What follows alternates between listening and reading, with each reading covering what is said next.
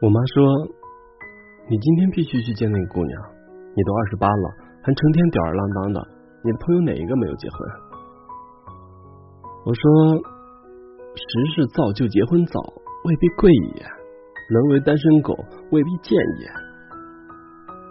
我妈白了我一眼：“别跟我拽文，今天晚上家里没有你的饭，要么去相亲，要么就饿着吧。”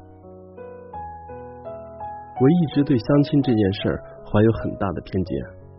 我觉得一个成年人要靠亲戚朋友的帮助才能找到另一半，其实挺无奈的。但是我妈那么决然，我只能换了身衣服，单刀赴宴。到了餐厅，看到了一个穿黑裙子的姑娘，张略浓，她有点气愤：“你迟到了三分钟。”我自认为很幽默的答了一句。不好意思啊，领导，我刚接到的通知。他用挑剔的眼光打量着我，让我感觉自己就是鱼摊上被人翻来翻去的一条咸鱼。我点了几个菜，喝了口水，笑嘻嘻的回视他。他问：“你多大了？”我说：“二十八呀。”他说：“二十八的人。”怎么看起来还像个小孩子似的，一点都不成熟。我说你多大了？他也喝了口水，说道二十五。我说二十五岁的人怎么看起来像生了孩子似的，老气横秋的。他哗的一下站了起来，估计是被我气炸了。他指着我说：“我从没有见过你这么小心眼的男人，对女人一点都不绅士。”难怪到了这个年纪还找不到女朋友。火药被点燃，接下来就是连环爆炸。我和他唇枪舌剑的互相讽刺。他说我像社会上的小撇子，我说他像居委会的广场舞大妈。他说哪个姑娘嫁给了我，肯定是上辈子没做好事儿。我说哪个男人娶了她，肯定是家门不幸。我们引经据典，博古通今。成语、歇后语连绵不断，导致上菜的阿姨站在一旁听了十分钟，还端着盘子。旁边的客人们纷纷给我们喝彩。每当我们有一句精彩的反击时，还会爆发出一阵热烈的掌声。最终的结果是，那姑娘拎着包，用仇视的眼光瞪了我十几秒，甩手就走。我在身后说。慢走，再见。那姑娘恶狠狠的说：“再见你妹的大头鬼啊！”客人对着他的背影掌声雷动，我微微一笑，对大家礼貌鞠躬。相亲失败后，后续行程自然全部泡汤。我悠哉悠哉的溜达回家。快到家的时候，我看到几个小撇子围住一个黑裙子姑娘。小撇子们不时爆发出嚣张的怪笑。那姑娘惶恐的说：“ 你们想干嘛？”小痞子叫个不停。其中有一个说道：“嗨，不想干嘛，陪我们玩玩呗。”姑娘有些慌，举着手机说道：“你你们再这样，我就要报警了。”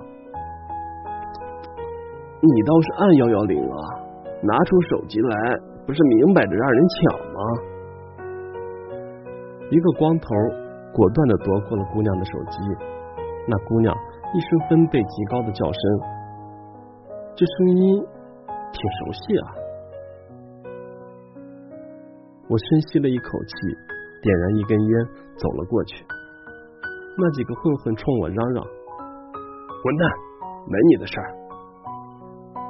昏暗的灯光下。我再一次见到了他，他身体有些发抖，看到是我，他愣了愣，然后露出了恳求的眼神。我笑着把他拉了过来，对那群混混说：“哥几个，你们也太丢份了吧！都什么年代了，还玩拦路骚扰这一套？看得出来，那群混混都喝多了。”抢走姑娘手机的光头满身酒气的扑了过来，一拳砸在我的头上。吼了句：“滚你妈的！”我后退一步，一个酒瓶又砸了过来。姑娘尖叫了一声，我抄起地上的一根棍子，甩在了那光头的头上，他闷哼一声倒在地上，脑袋像开了的水龙头一样流血不止。那群混混冲上来围住了我，每个人都喘着粗气。昏暗的灯光下，我觉得他们都像野兽，眼中看不到一丝人性。